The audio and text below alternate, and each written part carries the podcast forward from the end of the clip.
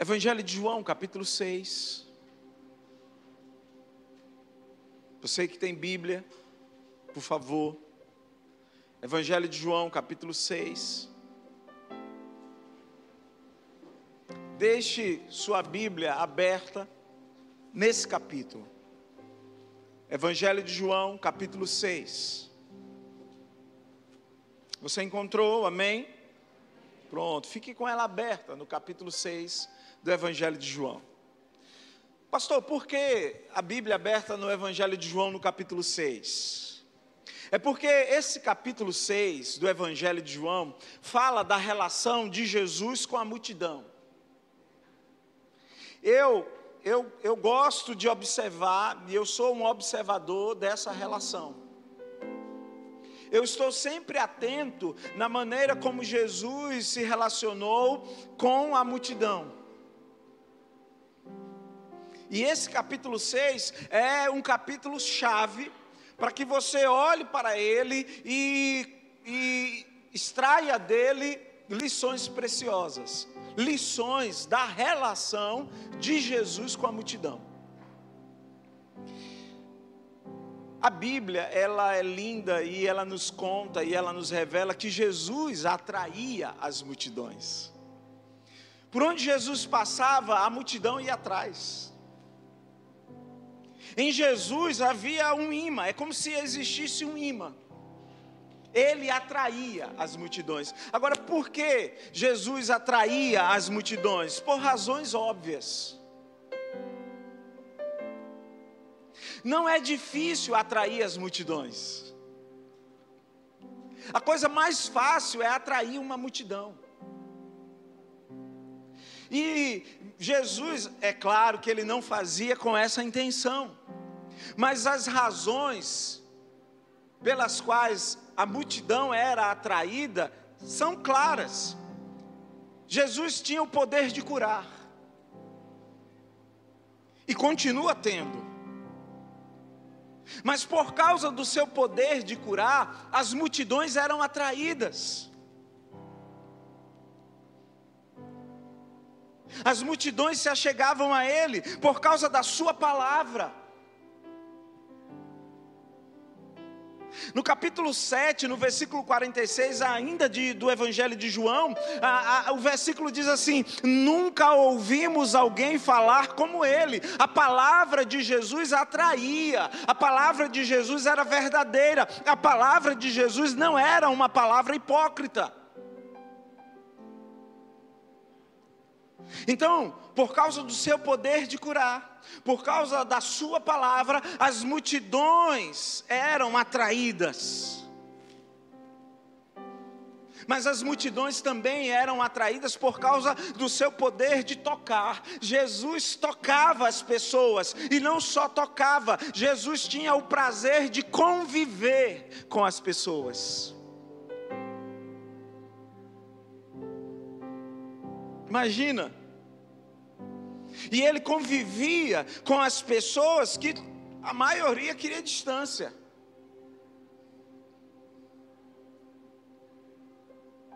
Pessoas que a maioria queriam distância, Jesus se relacionava. Jesus frequentava a casa. Jesus frequentava a casa de gente que a maioria não frequentava. E isso fazia com que as multidões olhassem para ele e dissessem: Esse é o cara. É ele. Jesus convivia com prostitutas, leprosos, publicanos, cobradores de impostos e cobradores de impostos que naqueles dias não eram poucos. O que mais tinha naqueles dias eram cobradores de impostos. E os cobradores de impostos não eram bem vistos. Você conviver com um cobrador de imposto naqueles dias terrível. Hoje é status você ser amigo e frequentar a casa de um auditor fiscal. Você até faz a selfie se o seu amigo é um auditor fiscal. Ah, mas naqueles dias, fazer foto, fazer selfie com um auditor fiscal era a maior, a maior roubada. Ninguém queria envolvimento com os cobradores de impostos. Era gente não bem-vinda. Os cobradores de impostos ah, não eram bem-vindos nas festas. Mas Jesus convivia com essas pessoas. E por conviver com essas pessoas e por tocar essas pessoas, ele atraía as multidões. Impressionante. Tanto é que no capítulo 3, no capítulo 2, do Evangelho de Marcos, no versículo 13, capítulo 2 do Evangelho de Marcos, no versículo 13, 14, 15 e 16, olha que coisa interessante, Marcos 2, verso 13, olha o que diz: Jesus saiu outra vez para a beira-mar, uma grande multidão aproximou-se e ele começou a ensiná-los. 14. Passando por ali, viu Levi, filho de Alfeu, sentado na coletoria e disse-lhe: Siga-me. Levi levantou-se e o seguiu. 15. Durante uma refeição na casa de Levi, porque Levi não era bem-vindo, Levi era cobrador de imposto. Durante uma refeição na casa do cobrador de impostos, muitos publicanos e pecadores estavam comendo com Jesus e seus discípulos, pois havia muitos que o seguiam. Verso 16.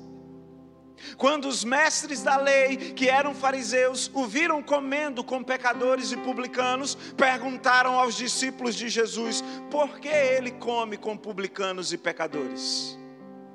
Porque todo aquele e aquela que anda com essa gente tem um caráter duvidoso. Então, se ele anda, se ele come com essa gente, se ele come com publicano, se ele come com pecadores, se ele come com, com cobradores de impostos, ele é semelhante. Mas em uma outra passagem, Jesus vai dizer: ah, não são os sãos que precisam de médicos, mas os doentes. Eu sei o que eu estou fazendo no meio deles. Eu sei o propósito pelo qual eu estou no meio deles.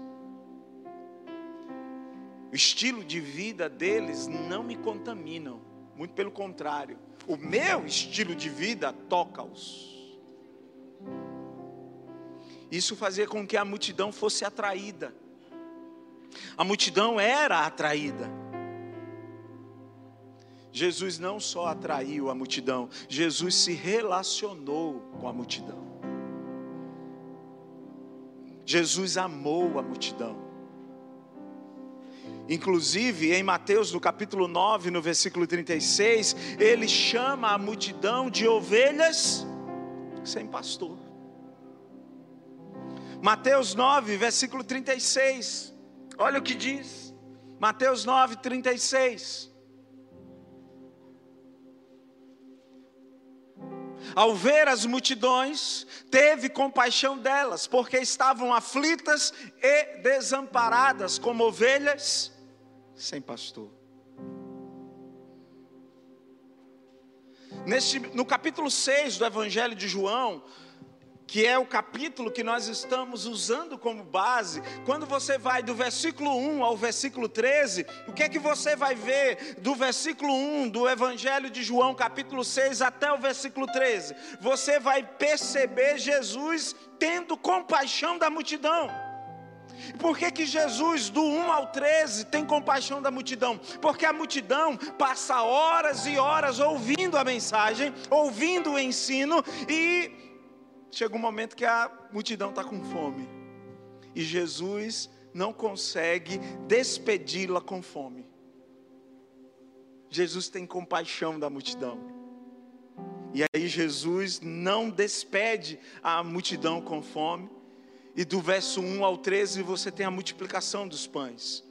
Fruto da compaixão de Jesus pela multidão. Uma multidão que ficou horas e horas ouvindo o ensino horas e horas. Jesus amou a multidão. Tanto é que ele dedicava desde as primeiras horas do dia até as altas horas da noite, ele se dedicava à multidão, curando, tocando, ressuscitando, atendendo a todos e todas. Essa relação de Jesus com a multidão, ela é apaixonante e impressionante. Eu tento aprender com Jesus ao vê-lo se relacionando com a multidão. É na multidão que Jesus encontra pessoas maravilhosas. Na multidão, Jesus encontrou o cego Bartimeu. Jesus, filho de Davi, tem misericórdia de mim. O que você quer que eu lhe faça? Aí Bartimeu, é, uma pessoa maravilhosíssima, Bartimeu diz assim: Eu quero te ver. Nem que depois eu volte a ficar cego. É a única coisa que eu quero. Porque eu ouço falar de ti, mas eu não te vejo. Eu quero te ver. Então, Jesus encontra Bartimeu no meio da multidão. Na multidão que olha para ele e diz: cala a boca, cego, para de encher a paciência, é muita gente. Mas é na multidão que Jesus encontra pessoas maravilhosas, como a mulher do fluxo de sangue, que vem se arrastando, que transgride a lei. Inclusive, eu tenho um texto com base nessa passagem, uma transgressora. Ai, se ela não transgride, até hoje, a história dela não estaria registrada no livro sagrado. Pois a lei dizia que ela não podia, e ela transgride. E por transgredir a lei, ela toca em Jesus, e Jesus diz assim: Epa, de mim saiu virtude. Os discípulos, mas a multidão, é mas Jesus, na multidão, ele, ele encontra essa mulher, essa mulher que não é só uma mulher, é um ser humano especial, é um ser humano maravilhoso.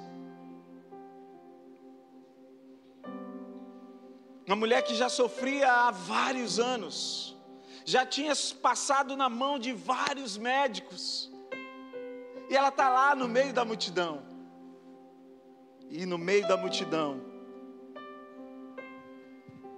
ela toca em Jesus.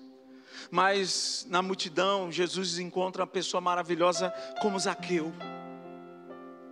De baixa estatura, muita gente, ele sobe numa árvore, ele, e aí Jesus diz: Zaqueu, desce. Eu preciso ir na tua casa hoje. Mas quem quer ir na casa de Zaqueu? Só Jesus. Eu quero ir na tua casa. E esse encontro com esse ser humano maravilhoso chamado Zaqueu gera uma transformação, mas é na multidão que Jesus o encontra. E aí ele diz: Olha, assim, alguma coisa eu tenho defraudado, e ele tinha. Eu vou restituir, eu vou devolver. E há um pensamento de alguns teólogos que dizem assim: se você quer fazer lavagem de dinheiro corretamente, distribua aos pobres. Devolva. Porque dinheiro sujo só passa a ser limpo se ele voltar para a sociedade em benefício do pobre. Biblicamente, sim. Não a lavagem de dinheiro como a turma faz. Dinheiro sujo só pode de fato ser lavado se for utilizado para o pobre, totalmente para o pobre. Esse dinheiro passa a ser limpo. Mas as pessoas não fazem isso. Mas Zaqueu fez. Zaqueu fez. Zaqueu fez. Vou restituir, vou devolver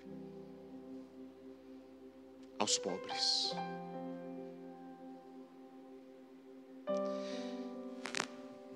Como foi que a multidão recebeu Jesus em Jerusalém? Lá no capítulo 12 do Evangelho de João, no versículo 12. Como foi que a multidão o recebeu? João 12, 12. olha como é que a multidão o recebe. João 12, 12. No dia seguinte, a grande multidão que tinha vindo para a festa ouviu falar que Jesus estava chegando a Jerusalém. Verso 13. Pegaram ramos de palmeiras e saíram ao seu encontro, gritando: Vejam, percebam como a multidão o recebe em Jerusalém. Bendito é o que vem em nome do Senhor, bendito é o Rei de Israel. Aleluias! Hosana, Hosana ao Rei. É assim que a multidão o recebe. Mas Jesus não se esquivou em sua relação com a multidão, ele não economizou. Na relação com a multidão, ele não economiza em fazer uma denúncia. Ele não economiza. Mesmo amando a multidão e não parou de amar em nenhum momento, e ele ama, amou e ama, mas aí ele faz uma denúncia contra a multidão. Ele diz: Olha, vocês são mesquinhos. João 6, 26. João 6, 26. Ele, eu me relaciono com você, mas não pense que na relação que eu tenho com você eu não vou te confrontar. Não pense que na relação que eu tenho com você eu não vou te denunciar. Eu vou denunciar e vou denunciar olhando nos seus olhos. Eu não vou denunciar você a outro. Eu vou denunciar você a você. E aí ele chega para a multidão e diz assim: na relação com ela, ele diz assim: Vocês, eu lhes digo a verdade, João 6, verso 26.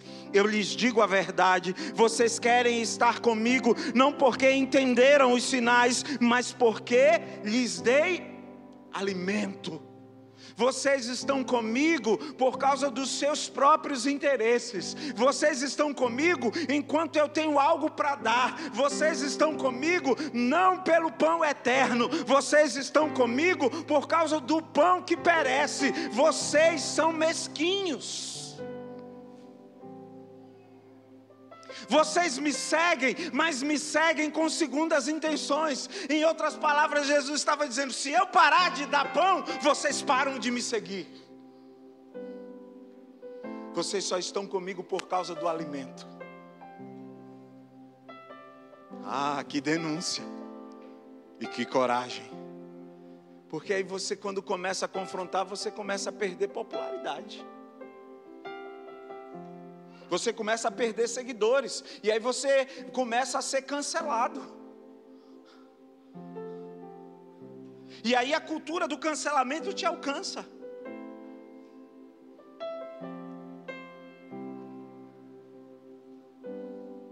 O interesse de vocês é um interesse mesquinho, medíocre, mas eu preciso dizer a vocês que vocês me seguem. É uma denúncia que faço diante de vocês, olhando nos olhos de vocês. Vocês me seguem não pelo que eu sou, mas é porque eu dou o alimento. É porque eu dou o alimento. Vocês não se relacionam comigo, vocês se relacionam com o alimento que eu dou.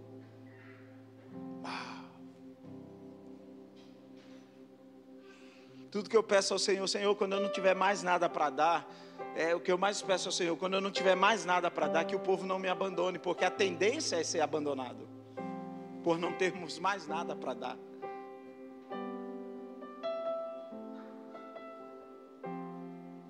Isso, isso entristece? Isso não, isso nos, nos traz consciência da jornada.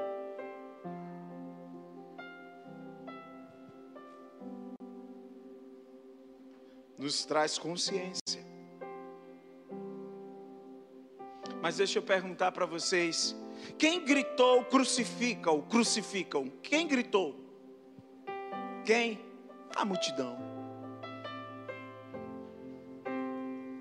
Está lá registrado em Lucas 23, do 13 ao 25.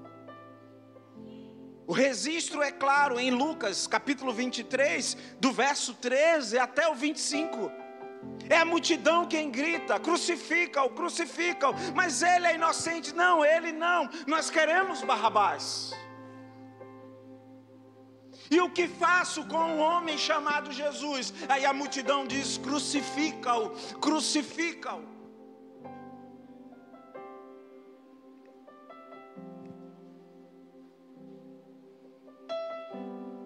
E se a gente olha o capítulo 6 de João, versículo 51, olha o que diz o verso 51 do capítulo 6.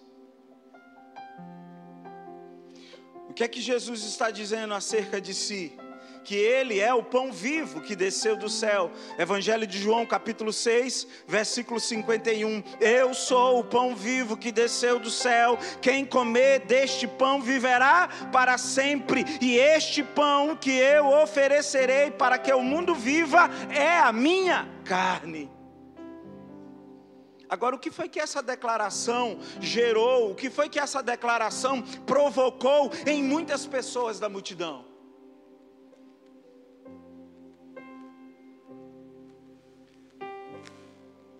Verso 52, veja a reação da multidão, de algumas pessoas, algumas não, de muitas pessoas dentro da multidão.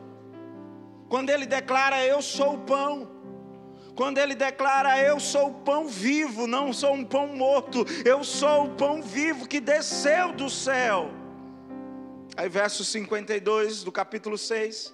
Então, os judeus começaram a discutir entre si a respeito do que ele queria dizer. Como pode esse homem nos dar a sua carne para comer? Verso 41 e 42 do capítulo 6. Então os judeus começaram a criticá-lo, pois ele havia afirmado: Eu sou o pão que desceu do céu diziam: Este não é Jesus, filho de José? Conhecemos seu pai e sua mãe, como ele pode dizer: Desci do céu?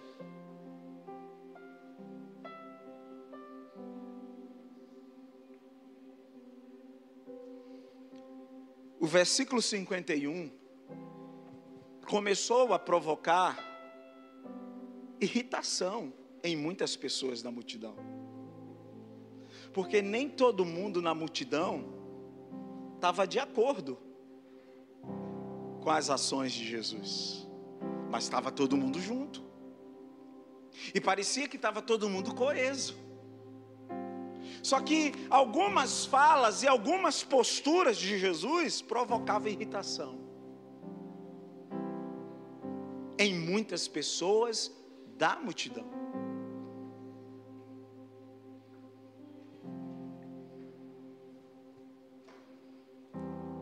Que torna o ministério pastoral fácil e simples e tranquilo é fazer e ter coragem de olhar para essas questões. E olhar para essas questões faz com que você ame ainda mais a multidão. Mas também saber o que está dentro dela. Lá dentro você tem pessoas maravilhosas como Zaqueu, como a mulher do fluxo de sangue, você tem, você tem gente boa demais lá dentro. Você tem lá dentro, você tem Maria Madalena, você tem gente boa demais lá dentro. Você tem Jairo, você tem, você tem uma galera maravilhosa, mas você também tem muita gente que não está concordando com a sua postura. Você tem muita gente que não está de acordo que algumas posturas irrita. Ele não é o José? E como é que ele está dizendo que é o pão vivo? Tem alguma coisa errada aí.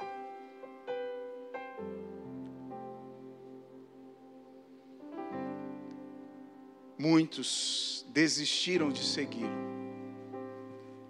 E por que muitos desistiram de segui-lo? E deixaram aquele homem que até então era extraordinário. Quero levá-los a João capítulo 6, versículo 60. João 6, 60. E vamos ler até o 69.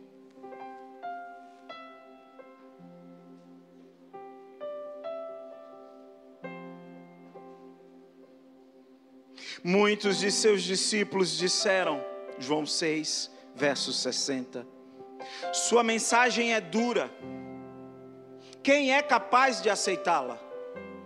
Jesus, sabendo que seus discípulos reclamavam, disse: Isso os ofende?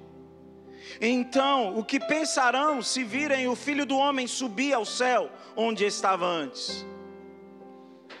Somente o Espírito da vida. A natureza humana não realiza coisa alguma. E as palavras que eu lhes disse são Espírito e vida. Mas alguns de vocês não creem em mim, pois Jesus sabia desde o princípio quem não acreditava nele e quem iria traí-lo. E acrescentou: Por isso eu disse que ninguém pode vir a mim a menos que o Pai o dê a mim.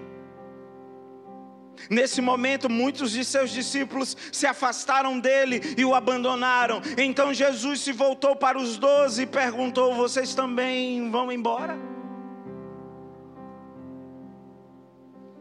Simão Pedro respondeu: Senhor, para quem iremos? O Senhor tem as palavras da vida eterna. Nós cremos e sabemos que o Senhor é o Santo de Deus. Nós cremos e sabemos que o Senhor é o Santo de Deus. Chega um momento da jornada que Jesus exige da multidão uma decisão radical. É como diz, é hora de separar os meninos dos homens. Chega um momento da jornada em que Jesus diz assim: está na hora de separar as ovelhas dos bodes. E nessa hora, em que ele exige da multidão uma decisão radical, e qual a decisão que Jesus exige? Jesus chega para eles e pergunta: vocês querem ser comunidade? Não, comunidade não, Senhor. Comunidade não, não, não. Comunidade, comunidade é uma coisa assim, é uma proposta infundada da sua parte. Essa não é uma proposta interessante. Eu não me sinto atraído em ser comunidade. Eu, eu não acho boa essa ideia de ser comunidade. Essa é uma proposta que eh, vai me levar ao envolvimento. Essa é uma proposta que vai me levar ao comprometimento. Essa é uma proposta que vai me levar à responsabilidade. Porque até então eu só quero pão. Eu não quero ser responsabilizado.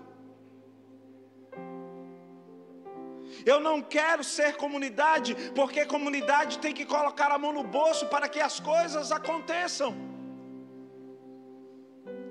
Eu não quero ser comunidade, porque na comunidade a dor do outro é a minha dor.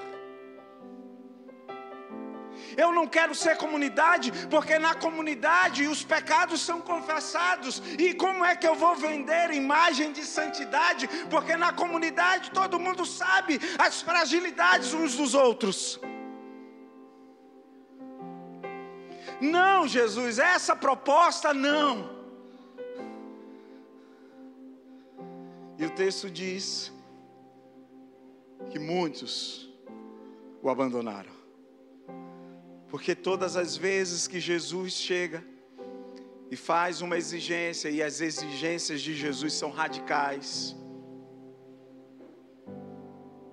a multidão não suporta. Jesus só propôs para eles o seguinte: vocês querem ser comunidade? Estão comigo? Então vamos nos comprometer uns com os outros vamos considerar o outro superior a nós. Porque se vocês estão comigo, maior comigo é o que serve. Não, Jesus, não. Essa proposta não é boa. Então, quando Jesus chama a multidão para um tempo, para uma vida, para uma postura de responsabilidade, quando Jesus chama a multidão para o comprometimento, ah, isso espanta, irmão. Desde sempre eu aprendi que o Evangelho assusta.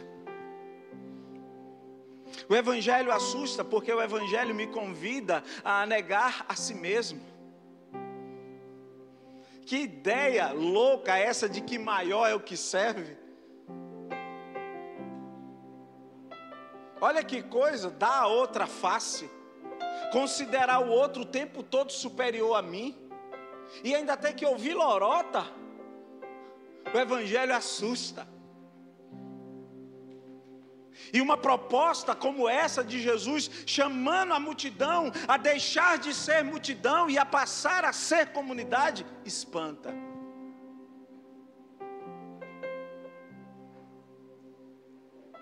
Espanta. É como eu sempre vejo o olhar espantado de muita gente quando eu, eu digo: olha, aqui você não serve a Jesus. Esse tempo que a gente está passando aqui, você não está servindo a Jesus. Aí eu vejo algumas fisionomias, como assim? Porque as pessoas enganadamente acreditam que servir a Jesus é frequentar um prédio.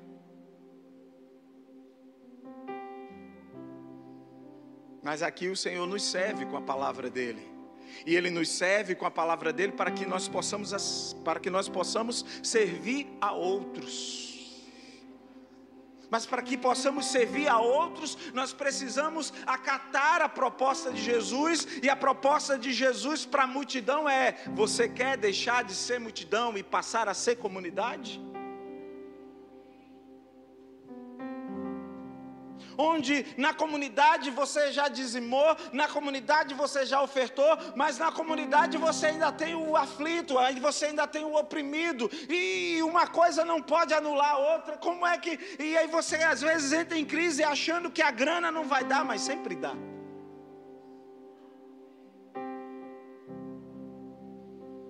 Na comunidade é mutualidade. Isso espanta. Jesus amou a multidão, mas o seu desejo é formar a comunidade. Por quê, pastor? Jesus ama a multidão, mas o amor pela multidão não tira ele do propósito. Pois o propósito de Jesus é que a comunidade seja formada. Porque Deus é comunidade. Pai, Filho e Espírito. Deus é uma comunidade. Então o propósito de Deus não pode ficar de fora. Deus vai continuar amando a multidão. Deus vai continuar usando a comunidade para servir a multidão, mas sempre com o principal objetivo: sempre formar a comunidade. Mas por quê? Porque Jesus sabe que é a comunidade e não a multidão que vai dar continuidade à obra a multidão não dá continuidade a quase nada. A única coisa que a, a, a, multidão dá continuidade é a mandato de político. A multidão faz isso, ela dá continuidade ao mandato do político A, do político B, do político C. A multidão gosta de fazer isso. A única coisa que ela dá continuidade é isso. Agora, a obra de Jesus Cristo, a multidão não dá continuidade. Só quem dá continuidade à obra de Jesus é a comunidade.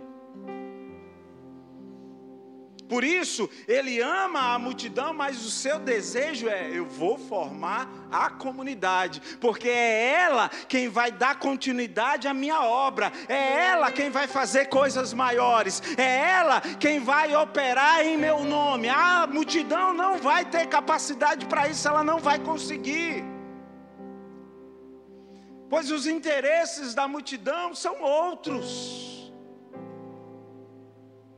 A multidão ela está comigo enquanto eu tenho o alimento. Depois que o alimento acaba, não. A comunidade não. A comunidade ela está comigo, independentemente de.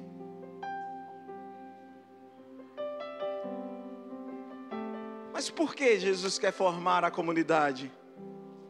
Porque a multidão, ela só quer saber das bênçãos.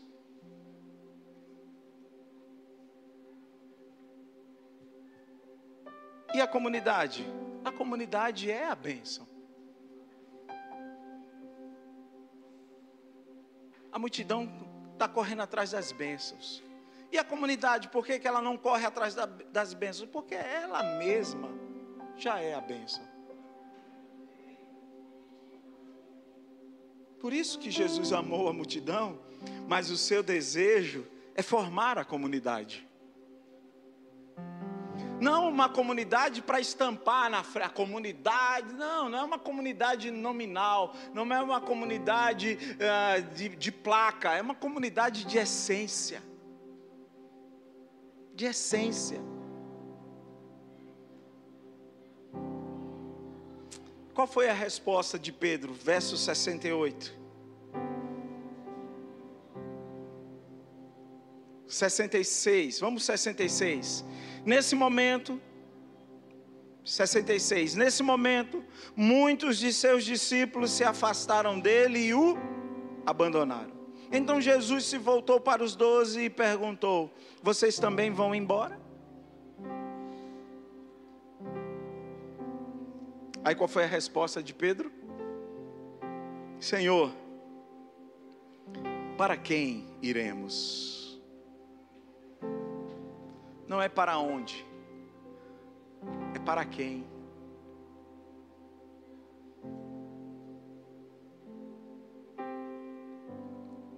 Mesmo com toda a licença poética, para onde iremos? Não é para onde, é para quem iremos nós. Só tu tens vida. Não é para onde, é para quem.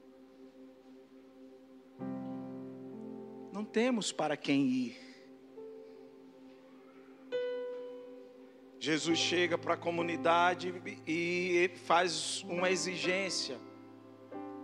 E ele faz essa exigência de forma individual. Vocês também vão? É como se Jesus dissesse assim: a turma já foi. Pense num sermão fracassado.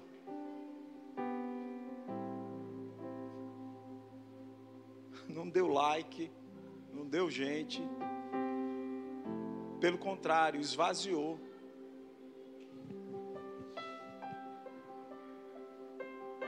esvaziou. Perdeu seguidores.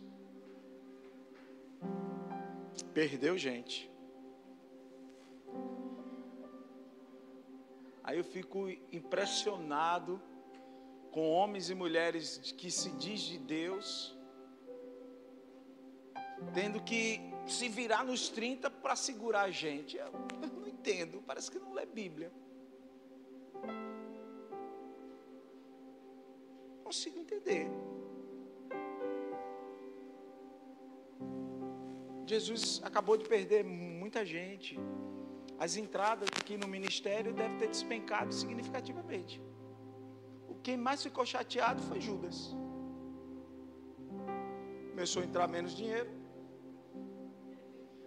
Ele passou a tirar menos da sacola.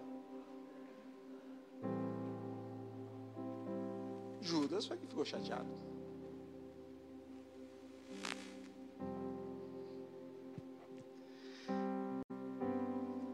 Deixa eu te perguntar uma coisa, você que está aqui nessa manhã e você que está conectado com a gente em casa. Você faz parte da multidão ou da comunidade?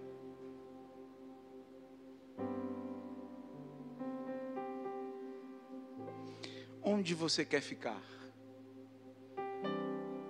Na multidão ou na comunidade?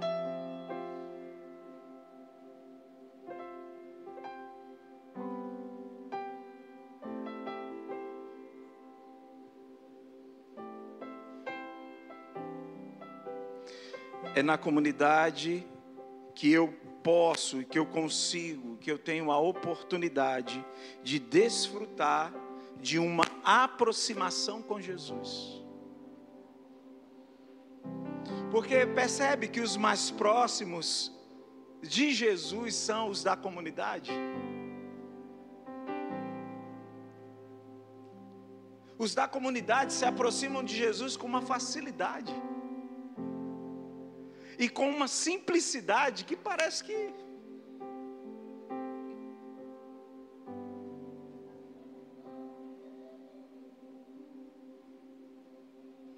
Você quer se aproximar de Jesus? Quando você é comunidade, essa aproximação, ela é ela é visível. Ela ela não, você não precisa sair se arrastando para poder tocá-lo. Tendo que enfrentar a enfermidade, enfrentar o preconceito, enfren... não, você não precisa, você só, só se aproxima. Quando você está na multidão, a aproximação é mais difícil. Quando você é multidão, pior ainda. Para se aproximar de Jesus, essa aproximação, ela é nos dada e, e a, a oportunidade que nós temos de desfrutar dessa aproximação é quando nós somos comunidade. É na comunidade que nós somos confrontados face a face com Deus. Na comunidade tem os confrontos. Tem os sorrisos, mas também tem os confrontos. Na comunidade não deveria ser, mas na comunidade um berra com o outro na hora do confronto. Nem sempre é com mansidão.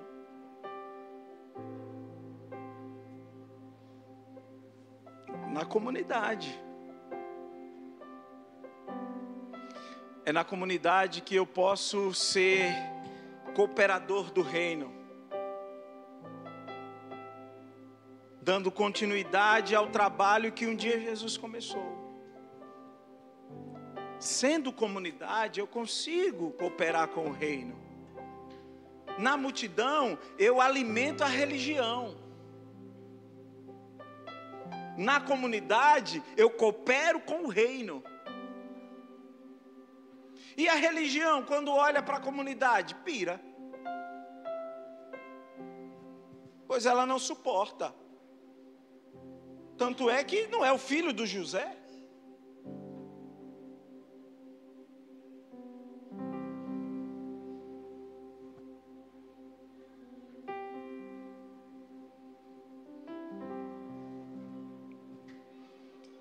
Irmão, deixa eu te dar um conselho, irmã, deixa eu te dar um conselho. Deixe de ser multidão.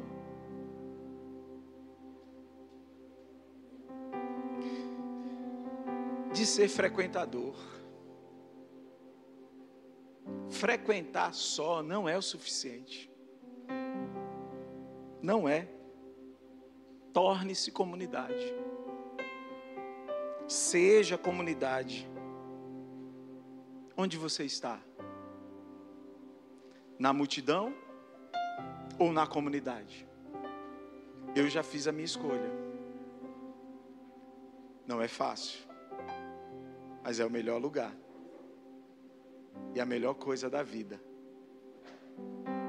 é ser comunidade. Tem suas incompreensões. Nem todo mundo fica. A maioria passa e vai embora. Mas é melhor ser comunidade. Pois é a comunidade que compra o terreno. É a comunidade que constrói o próximo prédio, não é a multidão. Não é. É a comunidade. Ou foi a multidão que comprou o terreno? A multidão foi embora, lembra? multidão vazou. Quando ela foi chamada para uma responsabilidade, é sempre assim, quando ela é chamada para um comprometimento, ela diz: opa, parou de dar pão aqui, agora eu vou ter que. Não, não quero, vaza, espanta. Mas a comunidade faz o quê? Para quem iremos? Você precisa escolher onde é que você está: na multidão ou na comunidade?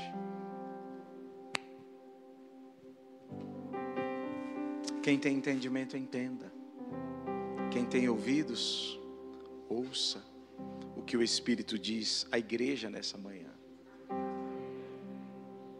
Venha ser comunidade. Saia da multidão.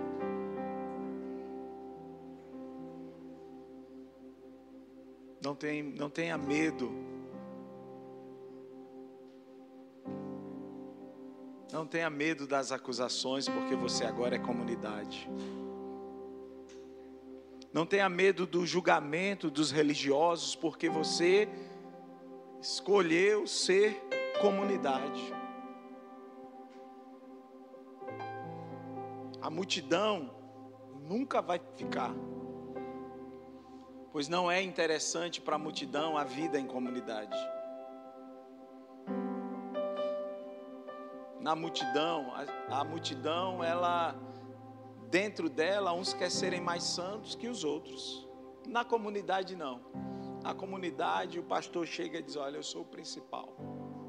O principal pecador sou eu.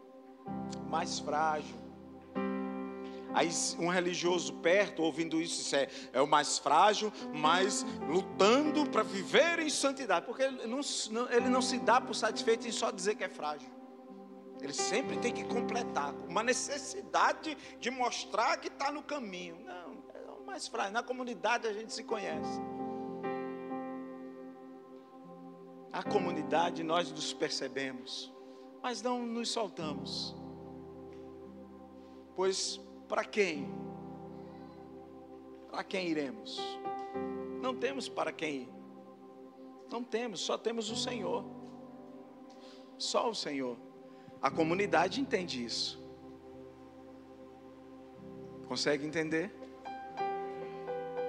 Então você percebe que a comunidade, ela não fica pulando de prédio em prédio. Percebe? A comunidade, ela. Gente, ó, eu, eu sou comunidade desde sempre. Eu não sei vocês. Eu, eu até entendo e respeito a decisão das pessoas. Mas, por exemplo, eu nasci na fé numa igreja batista. De lá para cá, Deus fala comigo de boa. Cresci na fé dentro de uma igreja batista evoluir como pessoa, como ser humano, como homem dentro de uma igreja batista. Estou hoje 16 anos na Igreja Batista da Graça. Não tenho interesse nenhum em sair dela. Porque eu, eu, onde é que eu vou achar outra comunidade? Eu vou achar um monte de prédio Agora, onde é que eu vou achar outra comunidade para eu ser quem eu sou? Às vezes, para até falar as bobagens que eu falo. Porque eu só consigo falar muitas das bobagens que eu falo na comunidade.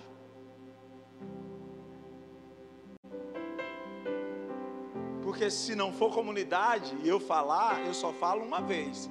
Nunca mais eu falo lá.